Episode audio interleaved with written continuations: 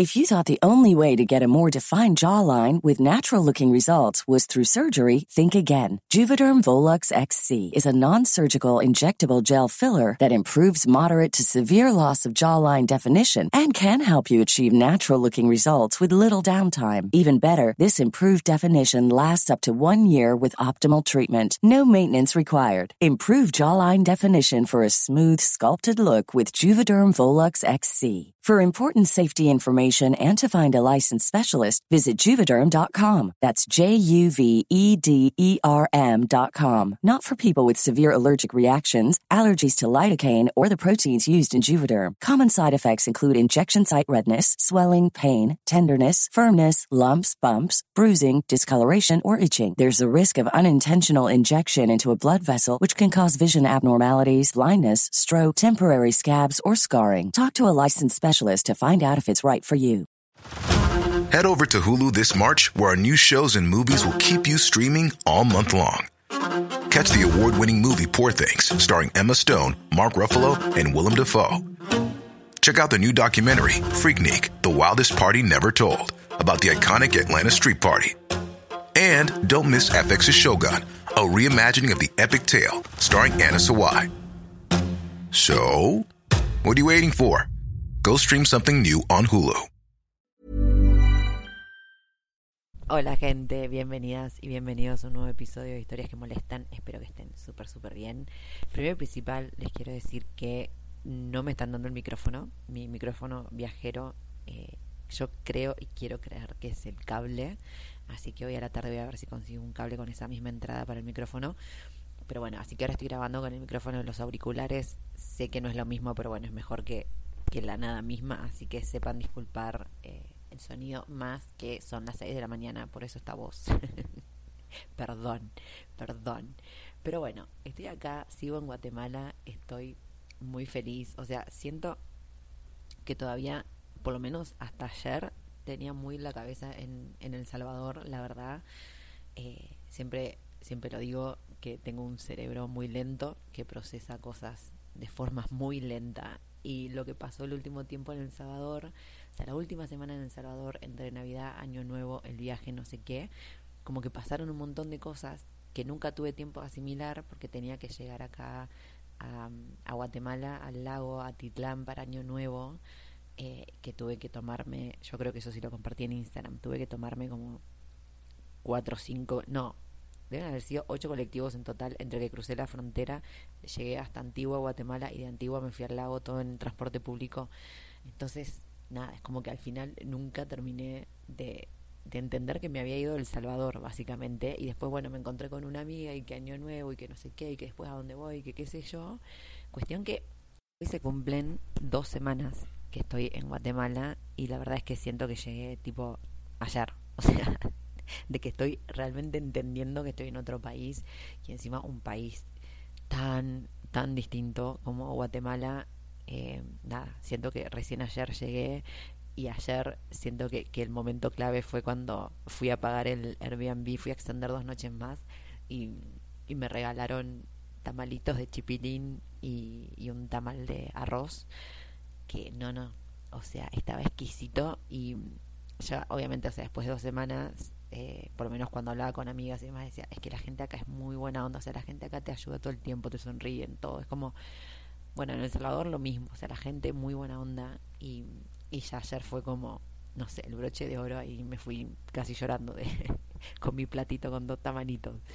Eh, así que nada, así que siento que recién estoy entendiendo que estoy en Guatemala y, y recién ahora voy a poder empezar a, a, entender un poco el país, que igual siento que es un país que merece mínimo un año para poder entender bien todo, eh, con la cantidad de historias que, que bueno, que me he cruzado, aparte, bueno, también en el lago conocí a un chico de Guatemala y me empezó a contar un millón de, de, leyendas y cosas y era como, ay, por favor, para, o sea que te juro que quiero entender y saber todo esto, pero al mismo tiempo es como, esto es mucho para mi cerebro, en este momento no puedo, pero bueno, tengo muchas ganas de, de, sí, de empezar a meterme bien, bien en la cultura del país y parece que me salió un, un voluntariado, así que estoy ahí como tirando puntas para todos lados a ver qué sale. Así que bueno, apenas tenga, obviamente se van a enterar ahí por redes sociales.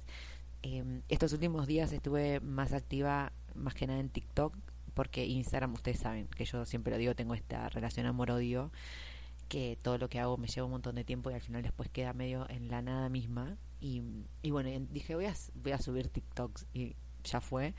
Y, y, subí un TikTok comiendo los tamales y la gente, se ve que le llevó mucha gente de Guatemala y están todos ahí como recomendándome otras comidas, así que nada, feliz, feliz de seguir comiendo, obviamente. Así que bueno, si no me siguen en TikTok, sepan que probablemente empiece a subir más videos allá y obviamente voy a replicar algunos en Instagram, pero bueno, nada, para que estén atentos que eh, tiene el mismo nombre, el TikTok es Titin Run the World. Y bueno, eso como intro, ya van, perdón, cuatro minutos, pero quería contarle un poco de todo esto. Y hoy les quiero dar la bienvenida al primer episodio entrevista de 2024. Tuve el honor de poder hablar con Candelaria por Candelaria en redes sociales, que es una chica argentina que también como yo es traductora literaria de inglés y coach ahora de mujeres.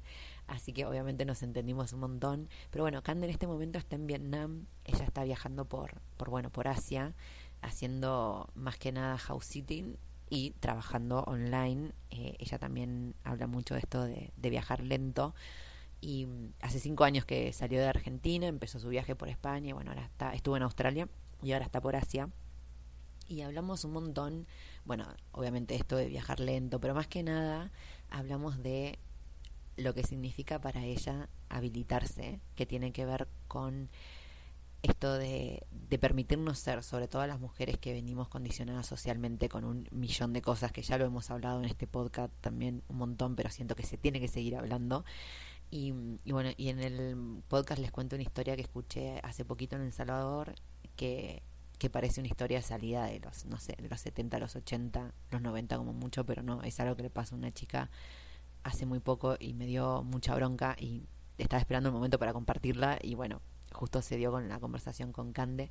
Así que bueno, el episodio está buenísimo. Ayer lo volví a escuchar para, para editarlo y la verdad que, que Cande es una mina muy, muy centrada, muy auténtica y que está en un camino de autodescubrimiento espectacular y siento que les va a servir un montón.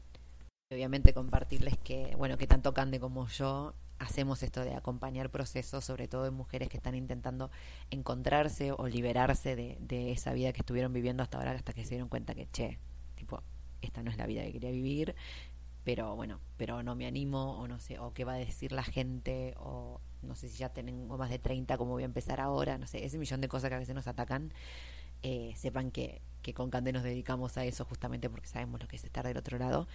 Así que nada, invitarlos a que escuchen, a que obviamente si tienen, eh, si quieren comentar algo, si quieren contarnos opiniones y demás, súper abiertas y también decirles nuevamente que obviamente espero siempre recomendaciones de otras chicas para entrevistar, que saben que me encanta estar hablando con gente.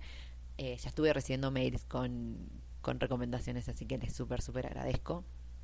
El mail me pueden encontrar en historias que molestan arroba gmail y si no por Instagram en Titin Round the World. Ahí no estoy tan activa, la verdad. O sea, lo veo desde la compu y lo instalo una vez al día si tengo que subir historias, sino ya incluso saqué Instagram del teléfono. a ese nivel estoy. Así que nada, sepan que si me escriben por Instagram capaz tardo un poco más en responder, pero en el mail respondo seguro. Y ah, y estoy siguiendo, eh, sigo juntando, mm, como se llama, testimonios de voluntariados Así que si quieren mandarme alguna experiencia en voluntariado, me lo pueden mandar por audio. Eso si me escriben por mail o por Instagram y yo les mando mi, celular para que me manden el audio por WhatsApp y yo después los voy a descargar y voy a hacer un episodio con todos estos testimonios de varias personas. Así que nada, eso. Agradecerles obviamente, como siempre, que estén del otro lado. Bueno, recordarles también que mi libro está, eh, está en Argentina, que lo pueden comprar y lo pueden comprar online también. Eh, y para cualquier otra duda, ya saben que me encuentran por mail. Un abrazo grande y nos vemos en un próximo episodio. Hola, soy Candelaria, escritora, vividora, viajera y disfrutadora slow. Hace cinco años me fui a Argentina y hace uno vivo viajando por Asia mientras trabajo, estudio, aprendo y escribo.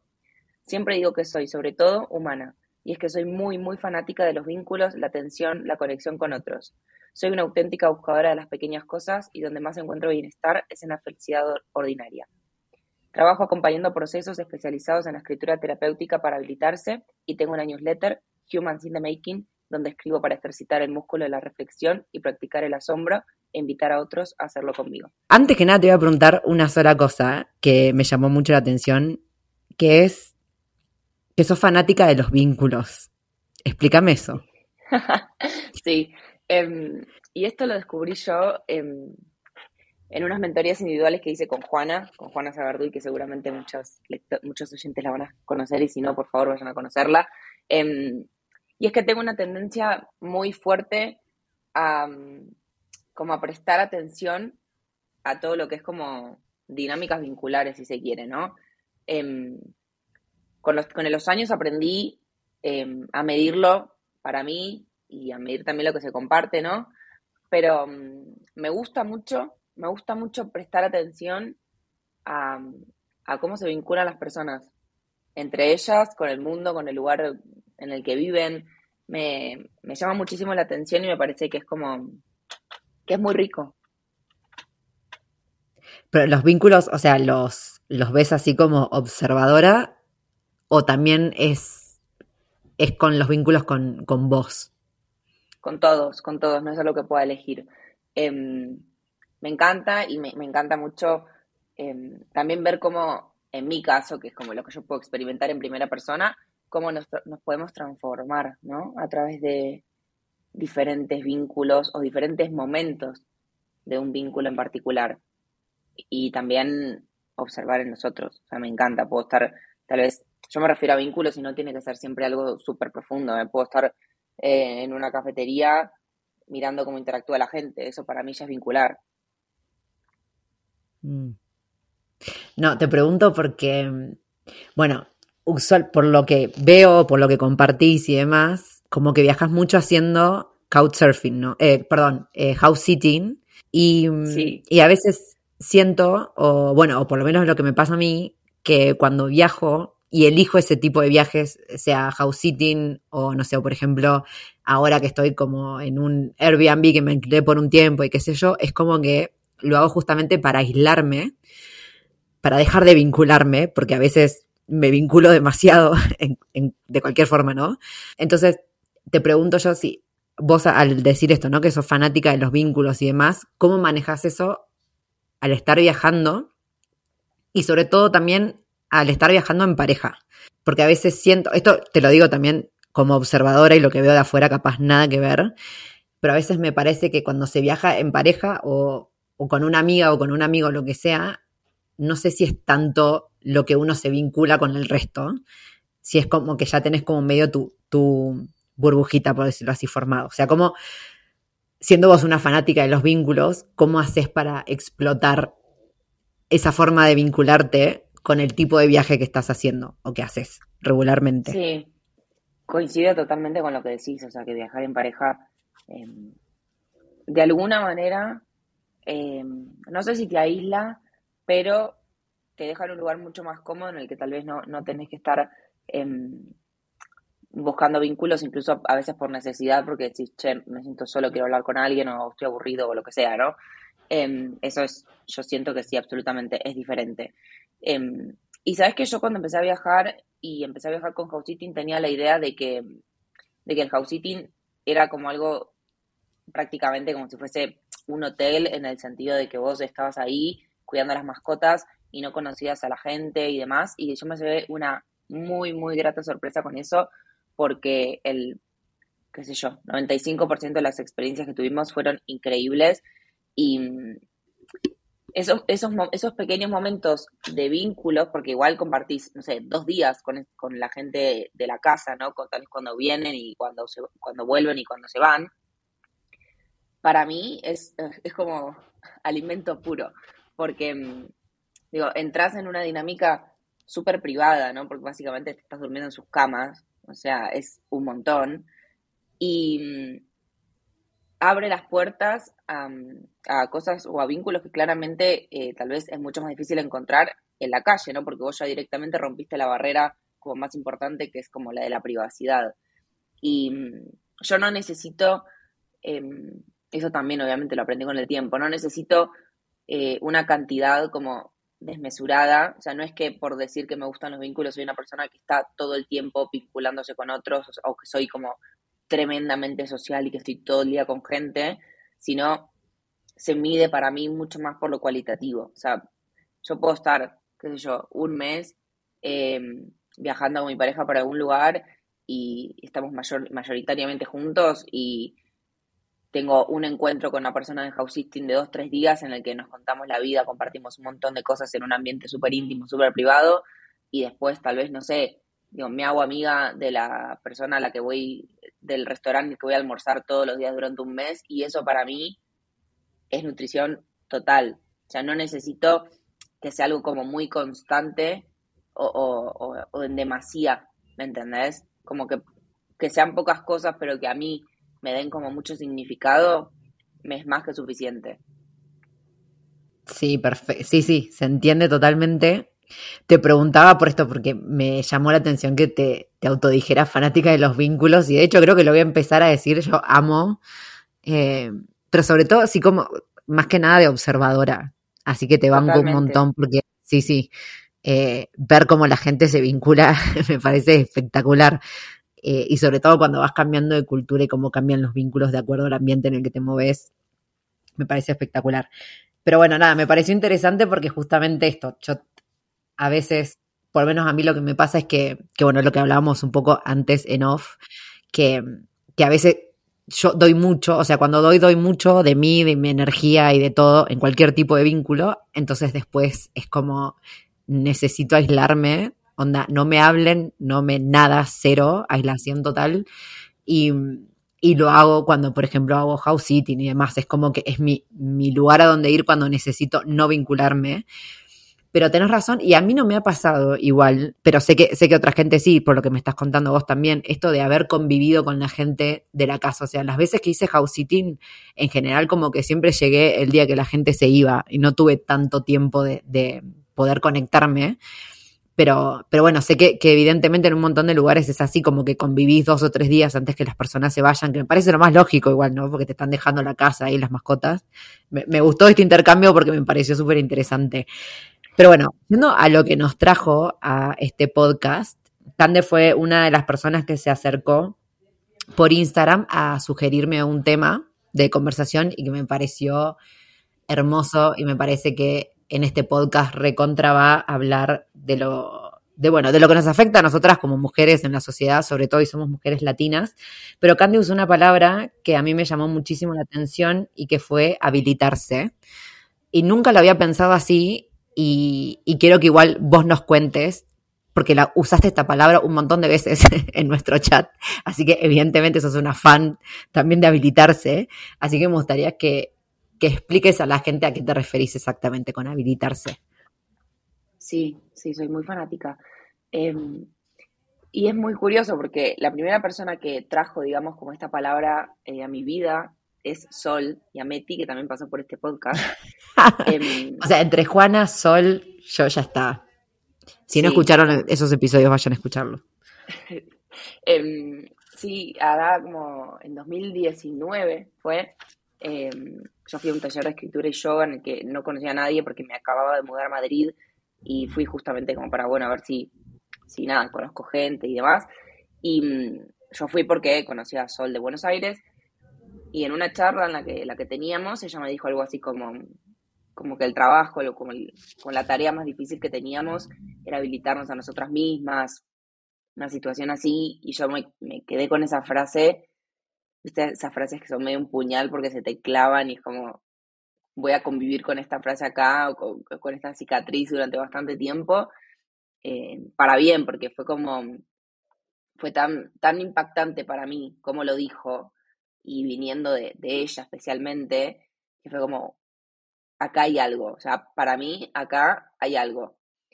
Y ahora, con el diario El Lunes te puedo decir que durante, durante todos esos años en los que viví en Madrid y demás, yo creo que fue un camino personal muy grande sobre habilitarme a mí misma, especialmente. Y naturalmente terminó decantando en que todas las herramientas que yo tenía a nivel profesional eh, las quería como armar para, para acompañar a otras mujeres, especialmente em, en esto, porque yo creo que, que es algo que nos, lamentablemente, nos falla muchísimo por una cuestión social, ¿no? Em, yo creo que habilitarse tiene que ver con, con permitirse, con darse permiso a, a poder ser y hacer lo que una quiera sin tener esos segundos pensamientos que, que muchas veces son una sombra tan grande que nos impiden hacer y ser en libertad. Esto, no sé, se me ocurren ejemplos clásicos, viste, como eh, la culpa, me da culpa decir que no, o me da vergüenza decir que no quiero ir. Digo, para mí el habilitarse son cosas, está en, en las micro decisiones de todos los días y en cosas muy pequeñas que eventualmente pueden terminar en una transformación más grande si es que querés y si es que lo necesitas. Pero yo creo que la base de sentir que una se habilita a una misma está en lo cotidiano, está en cómo vos te das permiso a vivir y reaccionar eh, en el mundo en el que te toca estar ahora. O sea, mm, vos sentís, digamos, a ver, ¿cómo fue tu propio habilitarte desde ese momento que escuchaste esa palabra hasta ahora? ¿Cómo, cómo lo fuiste aplicando? Con terapia. En parte sí, pero em, principalmente para mí fue un descubrimiento muy grande darme cuenta que, que, yo no me daba permiso, y para mí es incluso está fuerte decirlo ahora, ¿eh?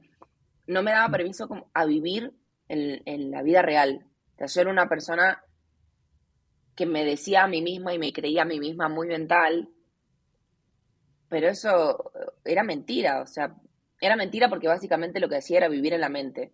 Una cosa... Para, para, para, no, que es que me, me reinteresa esto como lo estás planteando, pero ¿a qué te referís exactamente? O sea, ¿qué, ¿qué significa que no te dejabas vivir en la vida real?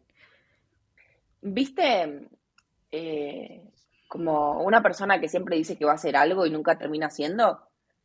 Mm, sí. Por ahí. ¿A qué me refiero? A que de alguna u otra manera yo siempre me las arreglaba para, para vivir y crear cosas eh, en mi interior, o sea, a nivel mental, pero nunca, nunca estaba en la realidad. O sea, no sé, un ejemplo. Nunca concretabas. Jamás. Y absolutamente nada. O sea, ¿a qué me refiero? Digo, vos podés decir, yo concreté mudarme, ¿no? Porque quería irme a vivir, quería mudarme de Argentina a Madrid, lo concreté, buenísimo. Pero a partir de ahí, o sea, como mirando todo lo demás, era una persona que vivía en constante bucle mental de perfeccionismo, de intentar como encontrar la manera de hacer las cosas en la mente para después bajarlas a la, realidad. Y claramente nunca bajaba, porque, sorpresa, las cosas no se pueden hacer desde la mente, sino que se hacen precisamente haciendo. Entonces, para mí fue muy clave aceptar y reconocer y ser como muy honesta conmigo, que había dedicado muchísimo tiempo de mi vida a vivir en la mente, por un montón de cosas, obviamente, eh, por miedos, por creencias de no soy suficiente, todavía no estoy preparada, etcétera, etcétera. Pero de alguna u otra manera siempre conseguía como no salir, como no salir de la mente. Y claro, o sea, eso es, digo, te puede servir eventualmente, pero cuando te das cuenta de que eso no es la vida, es durísimo, porque, porque la vida no sucede en la mente.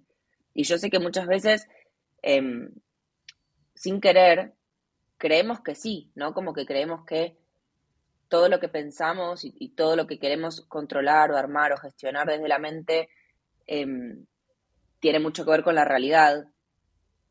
Pero por lo general, cuando bajamos a la realidad, cuando vemos qué es lo que efectivamente hay, eh, las cosas no coinciden.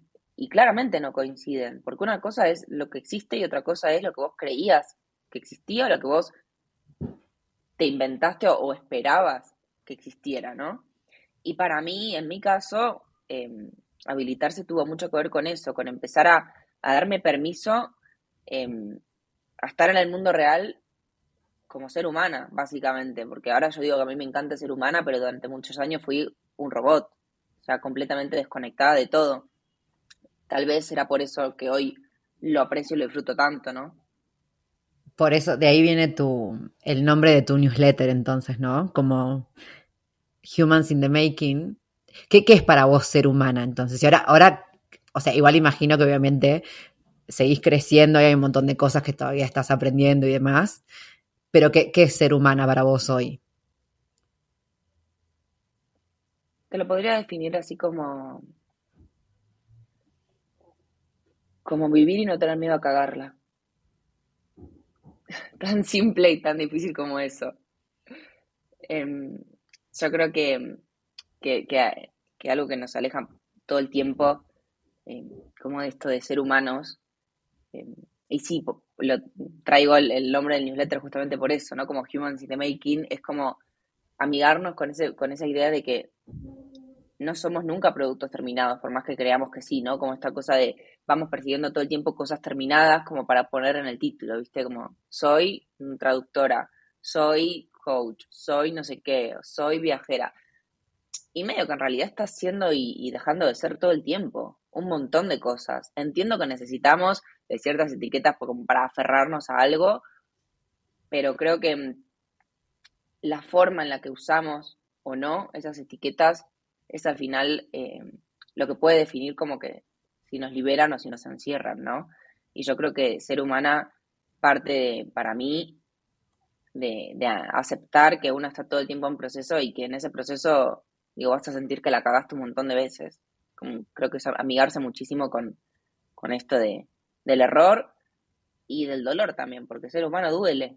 O sea, es, trae un montón de alegrías y es súper gratificante en un montón de situaciones, pero de alguna manera eh, alejarse, ¿no? Como de esa humanidad eh, por alejarse del dolor es, como un poco alejarse de la vida, porque es un poco, no existe una cosa sin la otra.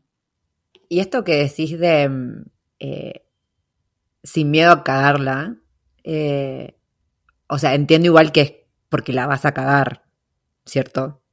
Porque igual la vamos a cagar todo el tiempo y es como lo natural cagarla que cagarla en realidad tiene como una concepción negativa, pero en realidad es como, no sé, también cuando haces algo por primera vez, la vas a cagar sí o sí y está bien y es la lógica de lo que tiene que pasar.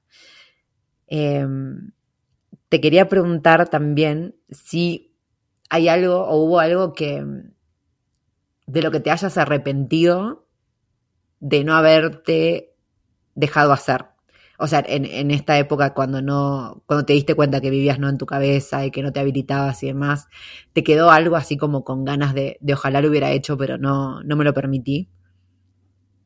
Em, te podría dar una lista eterna, no tengo ni idea. sería un montón de cosas. Sí, pero yo creo que mm, trato de, de, no, como justamente de no enroscarme en eso porque estoy muy convencida de que hice lo mejor que pude con lo que tenía.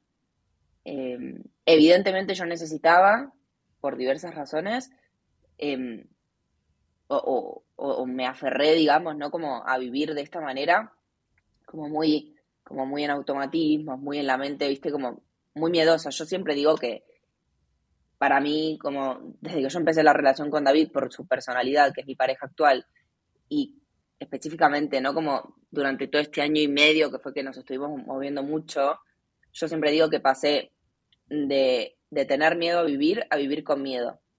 Yo antes de, de, empezar a darme cuenta, ¿no? De, que no vivía en la vida real, como le digo, em, literal, o sea, yo era una persona que eh, no era que vivía con miedo, o sea, como, bueno, tengo miedo, a ciertas cosas las hago con miedo y ciertas cosas no las hago porque me dan mucho miedo, eventualmente lo gestionaré.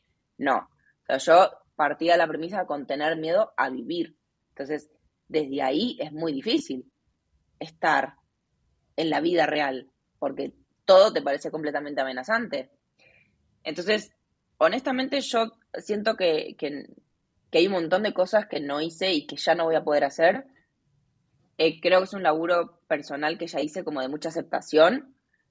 Em, y siento de verdad que hice lo mejor que pude con lo que tenía. Y es una, es una forma un poco también de, para mí, o, personal, no mejor dicho, de intentar mirar siempre como, como lo de antes. Es como, digo, claro, con el, con el diario del lunes te puedo decir un montón de cosas. Pero en ese momento siento que, que haber hecho tal vez un montón de cosas de, la que no, de las que no hice, hubiese sido como exponerme a muchísimo.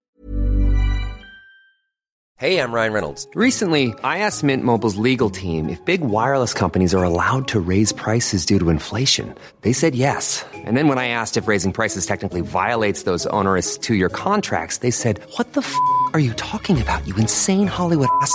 So to recap, we're cutting the price of Mint Unlimited from $30 a month to just $15 a month. Give it a try at mintmobile.com slash switch. $45 up front for three months plus taxes and fees. Promo for new customers for limited time. Unlimited more than 40 gigabytes per month. Slows. Full terms at mintmobile.com.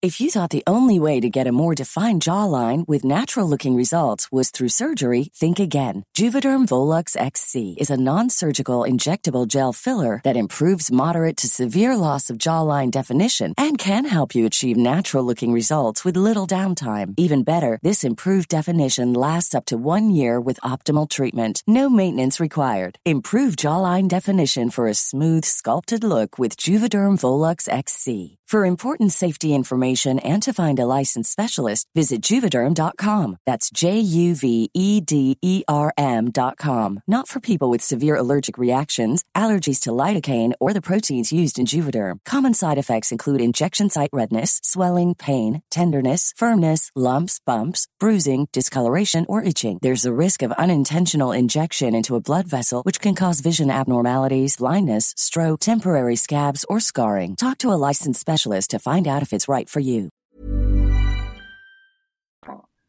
Riesgo para mi mente, ¿no? Evidentemente. Eh, no siempre es real. Y creo que hubiese sido muy duro. Creo que fui como lo más amable que podía ser conmigo, dadas las circunstancias. Sí, totalmente, 100%. Quería que, que, que me lo expliques así, a ver cómo lo habías vivido, porque porque es esto, o sea, sabemos que no lo, que lo podríamos haber hecho con el diario del lunes y, y siempre, para mí siempre, en todo momento, constantemente hacemos lo mejor que podemos con lo que tenemos. O sea, siempre es así, porque por algo tenías ese nivel de comprensión de tu propia existencia y si era ser un robotito, bueno, era ser un robotito hasta que te diste cuenta que así no podías o no querías vivir. Pero quería escucharte que me, que me lo digas así, eh, porque también eh, me parece que en esto de, mm, que también lo nombraste ¿no? en un momento, el tema de la culpa, la gente a veces vive mucho, bueno, yo en su momento también, obviamente, con culpa y con arrepentimientos de no haber hecho cosas que nunca podrías haber hecho en ese momento, porque no tenías la capacidad para hacerlo, era imposible que lo hicieras. Que ahora te des cuenta que lo puedes hacer es porque ahora tenés una experiencia de vida que en ese momento no tenías. O sea, es imposible que hubieses hecho eso en ese momento. O sea, es, esto de, a veces siento que no es tanto también como bueno, tipo, o perdonarte o no sé qué. No, no, no hay nada que perdonar porque no hiciste nada mal, porque en ese momento no tenías las herramientas, o sea, no había forma que lo hicieras.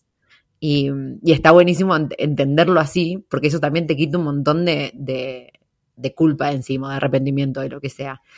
Pero me encantó, me encantó cómo lo explicaste. Y me gustaría que me cuentes igual eh, que bueno, que vos trabajás con esto, ¿no? De, de, bueno, de habilitarse, también me hablaste de las creencias limitantes y estás trabajando como coach eh, con mujeres y, quiero que me cuentes un poco cómo es esa experiencia o cómo, con qué se acercan las chicas a vos. Sí, em, bueno, como experiencia te puedo decir que es increíble.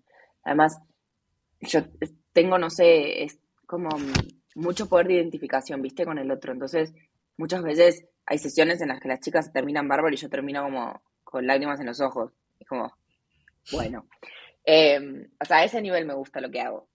Y mm, por lo general, yo de hecho especifico mucho que trabajo con mujeres porque yo em, parto de la base de que, digo, hombres y mujeres no, no, no somos socializados y educados de la misma manera y a mí me interpela muchísimo más, entiendo que por una cuestión personal, em, todo lo que nos pasa como, a las mujeres como mujeres. Y, y en esto de habilitarse, yo siento que específicamente tenemos un laburo muchísimo más grande que de los hombres, porque siempre tenemos que ser las, las educadas, las que respetan, las que no, digamos, no se van mucho, ¿no? Como de, la línea o de lo esperado. Por eso también después vivimos con esas cargas enormes de culpa, de falta de límites o de falta de, de poder para poner límites y demás, ¿no? Y mm, por lo general trabajamos mucho como, partimos de la base siempre, que es algo que me llama muchísimo la atención y me da bronca, em, el tema de la suficiencia, ¿no? Como que siempre de alguna u otra manera las chicas pueden venir a querer trabajar sobre eh, hacer un cambio de, laboral o, eh, no sé, trabajar más, vivir en el presente y no tanto en, la mente y como pasadas de ansiedad, em, o vienen porque eh, dejaron un laburo, por ejemplo, y como que quieren conectarse con ellas y ver como qué les despierta interés y demás. Y aún así, como que siempre de alguna manera terminamos, ¿no? Con el hecho de, de no ser suficiente, ¿no? Como que siempre hay algo que se relaciona con el habilitarse a no me siento suficiente para. Eh, y es demoledor, es demoledor verlo como en, en tantas situaciones y en tantas mujeres, digo, y no es casualidad, ¿no? Em, claramente tiene mucho que ver con la forma en la que, en la que nos, nos crearon, especialmente, digo, a, por ejemplo, a todas las mujeres de América Latina o, a la gran parte, ¿no? Como que obviamente es muy difícil comparar a una persona, una mujer de Argentina o Uruguay con, qué sé yo, una, una persona de Suecia, digo, porque entiendo que el contexto es siempre diferente, pero mm, las mujeres con las que yo trabajo, que obviamente son todas hispanohablantes, eh, partimos todas un poco como de, como de esa base de mierda, ¿viste? Em, de como, bueno, sí, sí, sí, pero no, Ay, sí. Sí, sí, totalmente. El tema de la, de la suficiencia y el tema de, Bueno, me parece que viene un montón, o sea, viene desde la época de la conquista para mí. Desde que ahí no, nos hicieron mierda la autoestima en, en esa época y fue una pelota que nunca se paró, sobre todo eh, a las mujeres. Yo también te banco y también lo hago o sea, también hago coaching y también solo trabajo con mujeres porque siento que, necesitamos el triple de atención que lo que necesitan los hombres, por lo menos en este contexto del empoderamiento, porque simplemente la sociedad nos hizo mierda, al contrario, o sea, si hubo algo que nos hicieron creer es que no somos suficientes para nada, que constantemente tenemos que estar demostrando absolutamente todo y encima cuando lo demostramos ni siquiera podemos decir que hacemos las cosas bien porque si no somos unas creídas, somos o sea, no tenemos nada a favor básicamente, es como, es terrible, es terrible, siento igual que está cambiando un montón, se nota, pero lo que decíamos hoy también medio en off, que nada que ver capaz lo que está cambiando la sociedad, por ejemplo, en Argentina, que las cosas que yo estoy viendo ahora en Centroamérica, o sea, siento que igual en Argentina es como que venimos avanzando un poquito más, pero acá todavía, o sea, veo chicas de, de mi edad, chicas, yo todavía en mi cabeza 25, pero chicas que tienen 34 y ya tienen el hijo 5 y la hija más grande tiene 16 y ninguna el padre ausente y las pibas están ahí, tienen que ser madres desde los 15, 16 años y para eso están. Y de hecho el otro día escuché una historia que todavía todavía me da bronca acordarme y no me quiero acordar, pero lo quiero contar porque es una historia que existe y existe ahora, o sea, fue hace poco. Una chica de, El Salvador, que la flaca tiene, creo que tiene 30 por ahí, bueno, ella fue a la escuela, qué sé yo, y quería ir a la universidad a estudiar y empezó, pero la familia no quería que la flaca fuera a la universidad porque es mujer y se tenía que quedar en la casa a cuidar eh, a su abuela y a tener tipo ahí de ama de casa y no sé cuánto. Y cuestión que la misma familia, o sea, ni siquiera te estoy diciendo que, bueno, que era un hombre, el novio, que la, no, la familia de la flaca, los padres, agarraban y le rompían los tipos los papers de la universidad, o sea, lo que la flaca, las tareas que tenía que hacer, los parciales, no sé cuánto, para que la flaca no aprobara y tuvo que terminar dejando la facultad. Esto fue hace tres años. O sea, no te estoy hablando de los 80, los 90, no, ahora hace tres años en Salvador. Qué tremendo. Y tremendo, boludo. Vos decís, ¿cómo puede seguir existiendo esto? Y la flaca no le quedó otra, o sea, la flaca ahora está ahí, trabaja en un call center, creo, y se dedica a cuidar a su familia. Eh, y no es, a ver, no es una piba súper, súper humilde, que vos decís, bueno, no, no había, eh, no sé, no había recursos y realmente si la flaca no ayudaba, la familia no podía salir adelante. No, es una familia de clase media. O sea, esto es una cuestión de una ideología hipermachista, o sea, hipermachista eh, súper religiosas, es una familia muy religiosa que no quiere que la mujer estudie y fin de la historia y la flaca no le quedó otra que aceptar esa realidad.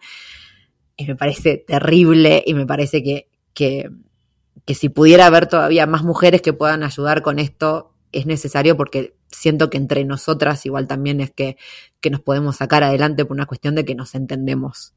Por más que a veces las realidades sean muy distintas y hay cosas que, que porque no las vivimos no la podamos entender, igual hay algo en, en, digamos, en ser mujer o en el feminismo que, que siento que, no, que nos podemos sostener de otra forma. De banco, Es banco que mil. que mm, partiendo de la base, eh, o sea, de esta historia que contás, digo, si esta chica tiene hijas, mujeres, eh, no, esto no, digo, no se corta con esta mujer. La realidad es que sus hijas probablemente van a eh, mamar, me encanta esa palabra, eh, como un montón de cosas de forma muy inconsciente de esa madre, ¿no? De esa madre que no, no se pudo realizar como quería. Entonces, no, no es, eh, no es, eh, en este caso, y por decirlo así de forma muy bruta, ¿no? Como eh, le cagaron la vida a ella y ya está.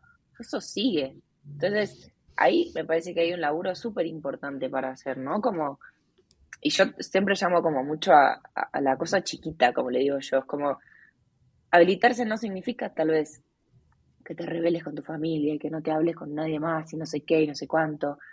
Digo, puede ser en cosas mucho más pequeñas, que pueden cambiar enormemente la forma en la que vos te sentís. Y, y creo que por ahí, em- empezar por ahí ya es un montón, ya es un montón. Sí, porque esto que, que decías en un momento, eh, esto de vivir como un robotito, hace que, que todo lo que hagas en el día a día sea un robotito, hasta, no sé, hasta la hora en que te levantás, hasta lo que desayunás, cómo te vestís, lo que sea.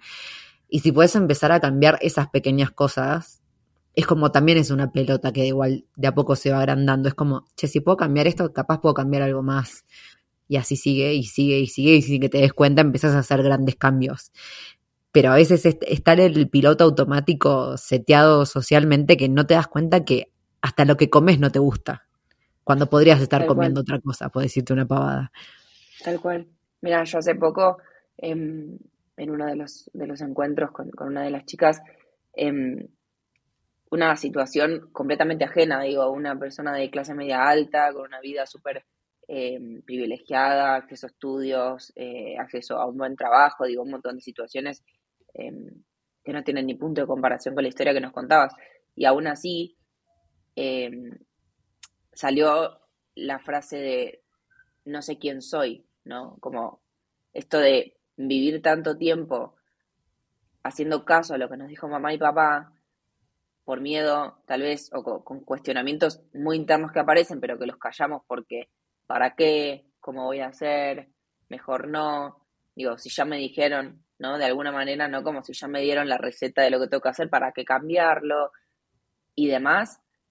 Y, y, llega la situación de tener 35 años y decir, no sé quién soy, no sé cuáles son mis valores, no sé cuáles son mis recursos.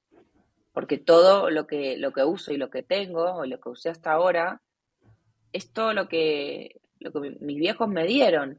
Y que está buenísimo, porque de alguna manera eso indica que tuviste padres súper presentes, pero por otro lado, tenía como esta, este lado B, si se quiere, ¿no? De, de, de figuras como, como muy eh, inintencionalmente autoritarias, ¿no? Como que te marcan mucho el camino. Y claro, y de repente, ¿cómo, cómo no vas a tener una crisis, no? Es como, y sí, ¿cómo no vas a tener una crisis a los treinta y pico? De repente te das cuenta que la vida que tenés no te hace feliz y que ni siquiera tenés la capacidad o, o la, la porosidad interna de decir, esto es lo que me gusta, esto me gusta, esto me hace feliz. Sí. Igual también hay, un tema generacional, o sea, yo ahí me reidentifico, porque, o sea, si bien yo, oveja negra, siempre fui rebelde, bla, hice lo que quise, o sea, sé que, que fui como, entre muchas comillas, como la primera de mi genera de las primeras de mi generación de decir, che, esto está re mal. O sea, cómo viene el sistema está muy mal, esto va a colapsar, no tiene sentido, está todo malísimo.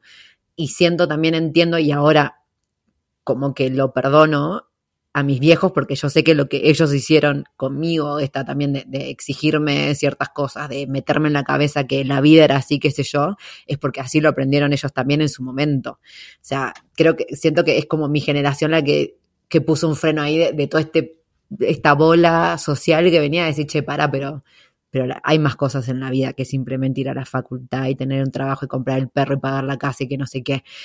Entonces, siento que hay un montón de gente en los treinta y pico que está en esta, de, che, pará, o sea, pará, porque no, si nunca te lo cuestionaste, Y de repente, claro, ya, y encima se te viene encima toda una cuestión de que la puta madre, tengo treinta y pico, qué vergüenza empezar ahora de cero, porque también tenés todo eso social de que ya estás viejo. Cuando en realidad, o sea, yo en mi cabeza igual de Lulu total, 25, yo ni no me doy cuenta ni la edad que tengo, pero sé que hay, hay una presión social de que cuando decís tenés más de 30, che, qué vergüenza, no sé, chica, o gente que viene a mí también de, de tipo, no, pero quiero empezar a viajar ahora a los 30 y algo, pero qué vergüenza ir a un hostel, no sé qué, que son todos chicos, y es como, sí, son todos chicos, o sea, real, a veces, de hecho, ahora cuando estaba en, en Costa Rica en el voluntariado, había, venían chicas de, no sé, Alemania, que ellos están en otro plano igual esa gente, de 18 años, y yo estaba ahí hablando, que yo me daban cuenta que, me daban cuenta que era más chica que yo, pero de repente estaba teniendo una conversación recopada que yo en los viajes, no sé qué, de, de repente, no, que ahora tengo que volver para empezar la universidad, no sé cuánto, y la flaca de 18, y yo como, ay Dios mío, podría ser tu madre, literal, si estuviera en Latinoamérica sería tu madre, o sea, si hubiera nacido tipo en Centroamérica era la madre. Pero bueno, también, o sea, esto está cambiando todo, y mismo la gente que ahora tiene veintipico, no siente siempre que los de 30 sean viejos como nos pasaba a nosotros cuando yo tenía 20. O sea, cuando yo tenía 20, para mí el de 30 ya era la persona casada con 500 hijos y su trabajo estable. Y hoy en día siento que está un poco más mermando eso, pero entiendo también que, sí que hay un montón de gente que, está teniendo sus crisis a los 30 porque venimos de, la generación de nuestros padres, que era la generación de, del trabajo, la universidad y no sé qué, bla, bla. Así que es súper necesario estar haciendo este quiebre y es súper necesario vuelvo a decirlo porque amo que seas coach y yo encontré esto también y, me fascina porque siento que, necesitamos ese sostén de otra persona que, la tenga capaz, entre comillas, un poco más clara y que ayude a hacer ese proceso de decir, loco, me animo a vivir como quiero y no pasa nada y está todo bien. Es que, sí. Yo creo que, obviamente, salvo casos extremos, con este disclaimer, ¿no? Como que los padres nunca tienen la culpa, digo, ellos, como decíamos antes, hicieron lo, lo que pudieron con lo mejor que tenían. Eh, con lo que era conocido hicieron, para ellos. Tal cual, y partiendo de la base de que, de que uno, de que, de que intentan siempre hacer lo que consideran correcto o lo que consideran mejor. Él no, la mayoría de los casos son casos, obviamente, eh, en los cuales hay excepciones. Entonces, no es una guerra, por decir de alguna manera, o una lucha contra eso, sino que es, creo, como una un laburo de recuperar como la soberanía personal, ¿no? Eh, porque vos decías recién como esto de, del, hay otra vida más allá de tener que tener la facultad, tener un laburo, comprar un auto, qué sé yo. Muchas veces es, eh, es necesitar laburar en eh, esto que te decía antes, poner límites, por ejemplo, porque te das cuenta que traes un bagaje de una familia o de mujeres en una familia que nunca pudieron poner límites o, por ejemplo, no sé, en mi caso yo me di cuenta que traía como mucha carga sobre el tema de, de, no decir lo que pienso.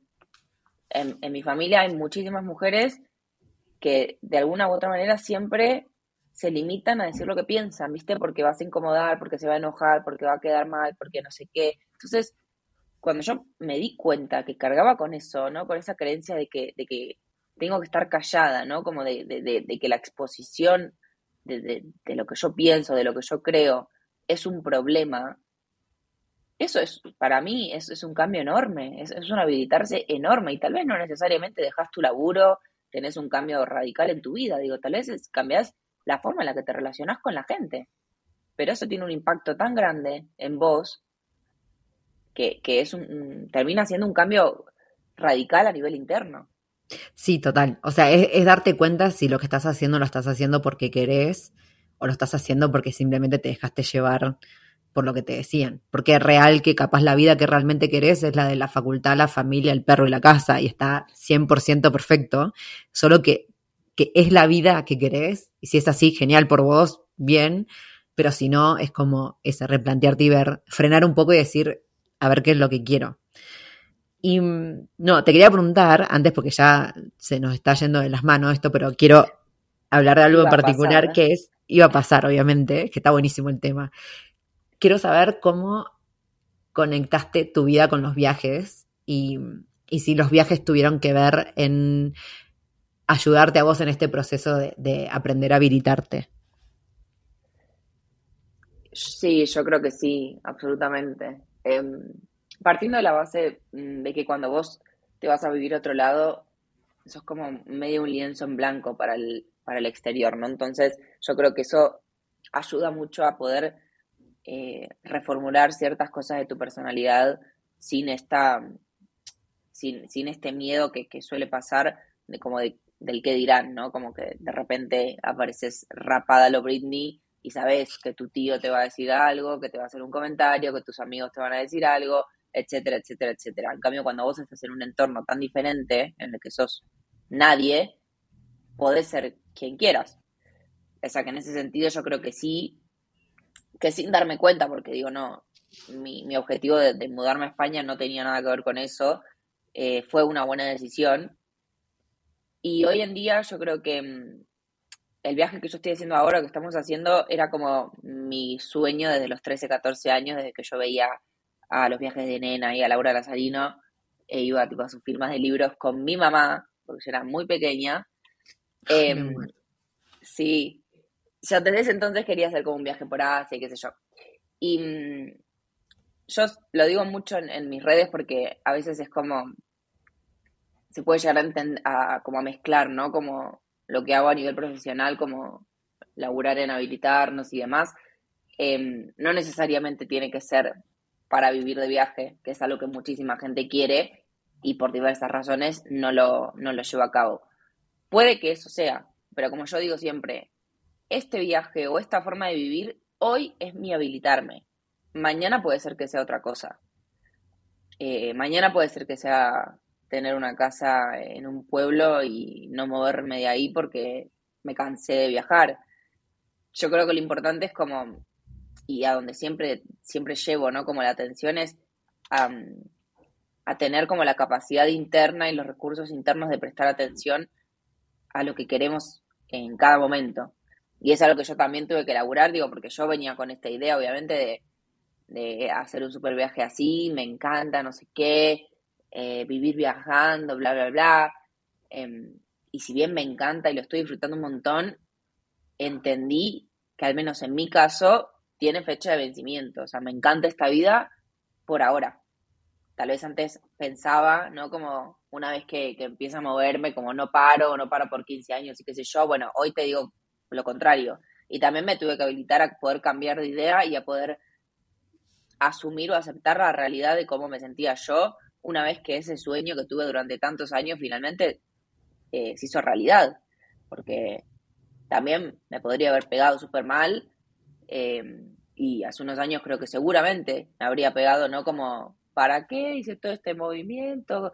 No sé qué, construí una vida para poder eh, vivir viajando y ahora sé que lo quiero hacer solo por tres años, ponele, ¿entendés? En vez de diez.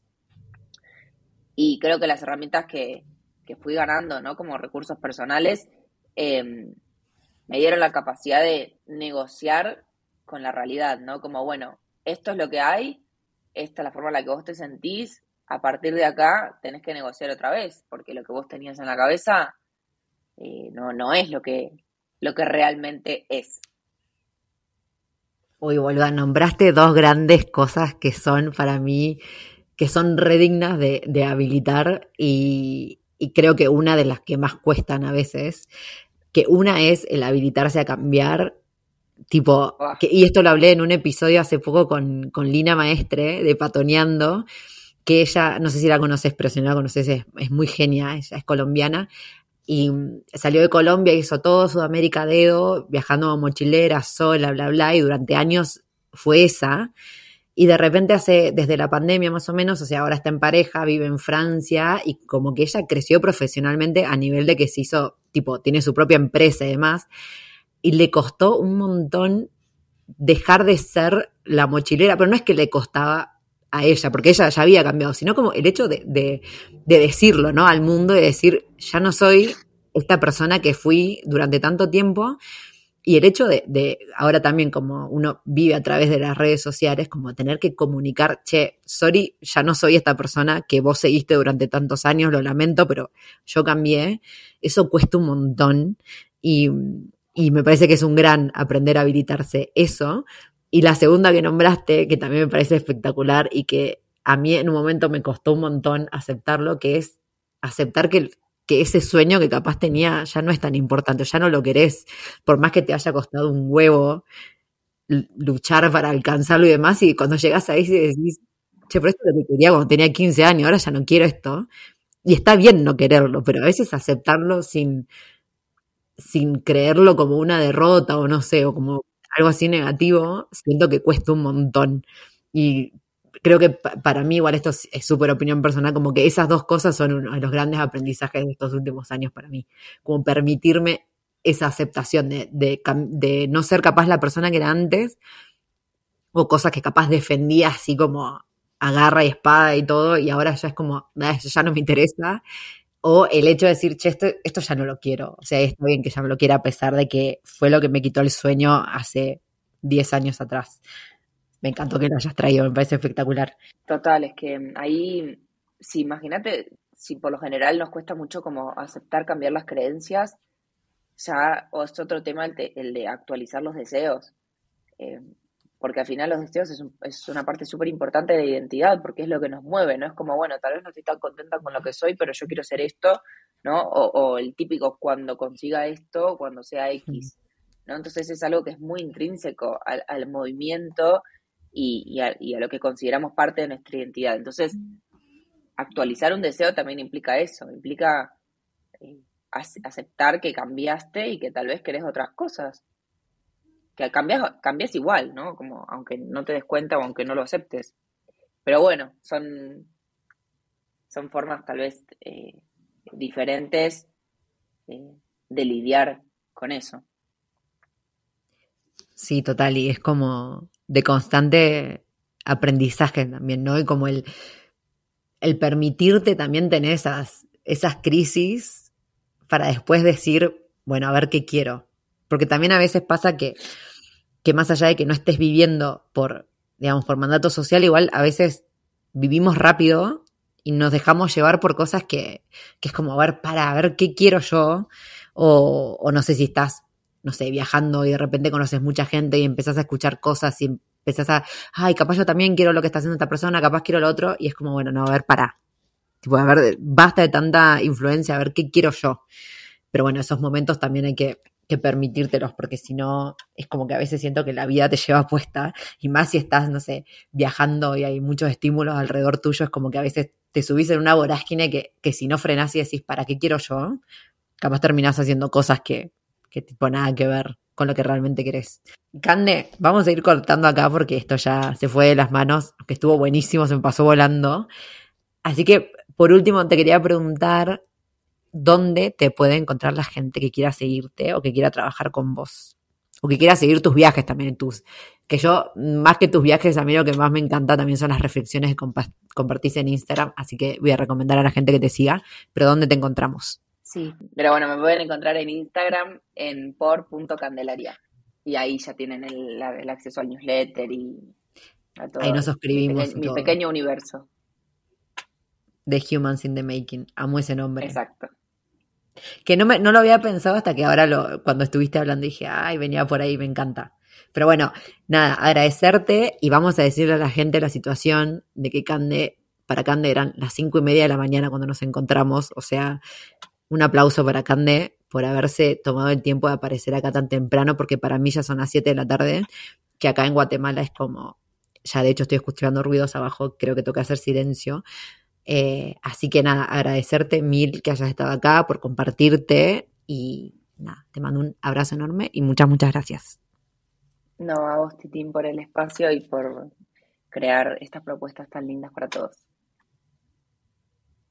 Bueno, gente, espero que hayan súper disfrutado el episodio de hoy. A mí, la verdad que me encantó, me dejó pensando en un millón de cosas y espero que ustedes también, obviamente.